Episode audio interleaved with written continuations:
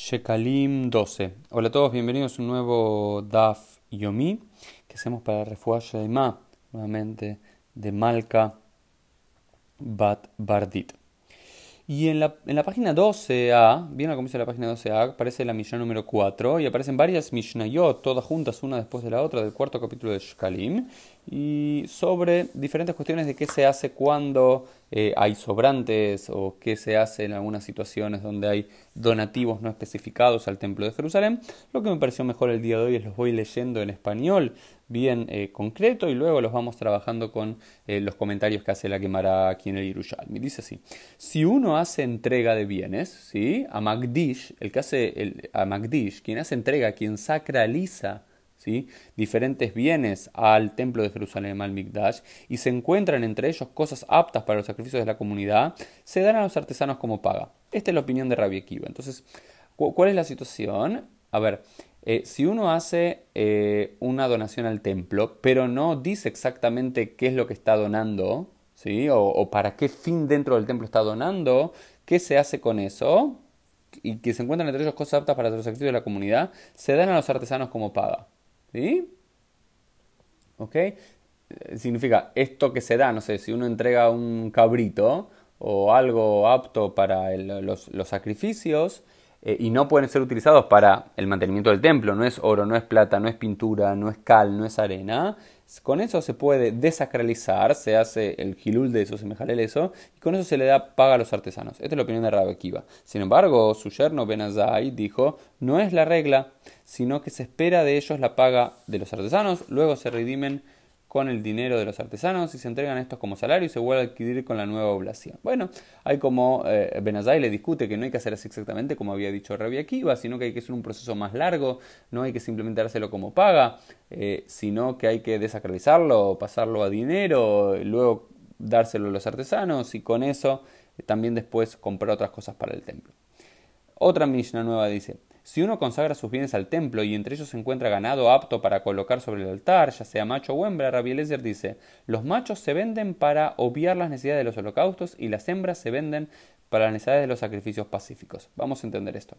Es, si vos donás las cosas al templo y el templo se donaba para el Bedekabait, o vos decías, todo esto es para el Mikdash, para el templo de Jerusalén en general. Bueno, entonces es para el templo de Jerusalén en general, no es para un... Eh, un algo particular del templo, sino que es para general, los gizbarim, los tesoreros del templo, pueden decidir qué hacer. Y cuando vos donás algo para el templo que no puede ser utilizado para el BDK para reparar el templo, para adornarlo, para ponerlo más bello, y en eso tenés ganado, si es ganado vacuno, eh, si es ganado macho, perdón, son eh, para, se tienen que eh, dar, se venden para la gente que viene a, a ofrecer sacrificios de hola. ¿Sí? para ofrecer holocaustos, que se utilizaban machos para tal fin. Es decir, la gente venía, ¿sí? la gente venía y compraba en el templo de Jerusalén, había oficinas afuera para comprar sacrificios, para comprar animales. Bueno, entonces esos se utilizan para eso y el dinero luego entra al, templo, a la tesorería del templo, para reparar cuestiones. Y si son mujeres, eh, son hembras, perdón, se utilizan para los sacrificios eh, pacíficos, para eh, Sivhei Shlamim que se utilizan hembras. Su precio, juntamente con el resto de los bienes, revierte al tesoro del templo. Entonces, lo que le vendiste a alguien que venía a comprar un sacrificio en los negocios del templo, se utiliza para reinvertir en el templo. Rabbi Yoshua dice, los machos mismos pueden ser ofrecidos en el holocausto, mientras que las hembras deben ser vendidos por los sacrificios pacíficos y con su precio se ofrecen por holocaustos. Rabbi Yoshua tenía una posición disidente y decía, no, los machos cabríos no hace falta venderlos, también aunque la gente no lo donó para hacer sacrificios, sino para el templo, para el fondo de la reparación del templo, también pueden ser utilizados para tal fin.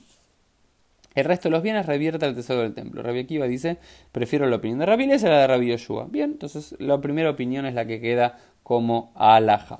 Bien es cierto, tanto machos como hembras, se vende a alguien que lo necesita, a un mecareo, a alguien que venga a hacer el sacrificio, el resto va.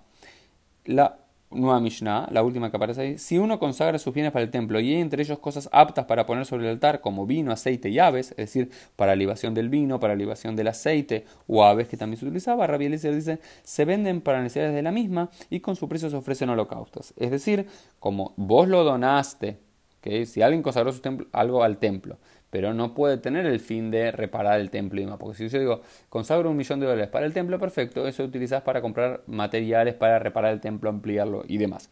Ahora, si ya donaste y entre esas cosas había harina, aceite o aves, vino, diferentes cosas que utilizan para el altar, hay que hacer el mismo ejercicio que era con los machos, cabríos o con las hembras, que es que venderlo a alguien que lo necesite y con ese dinero poder eh, luego utilizarlo para el mismo fin, para recomprar esos productos para el templo.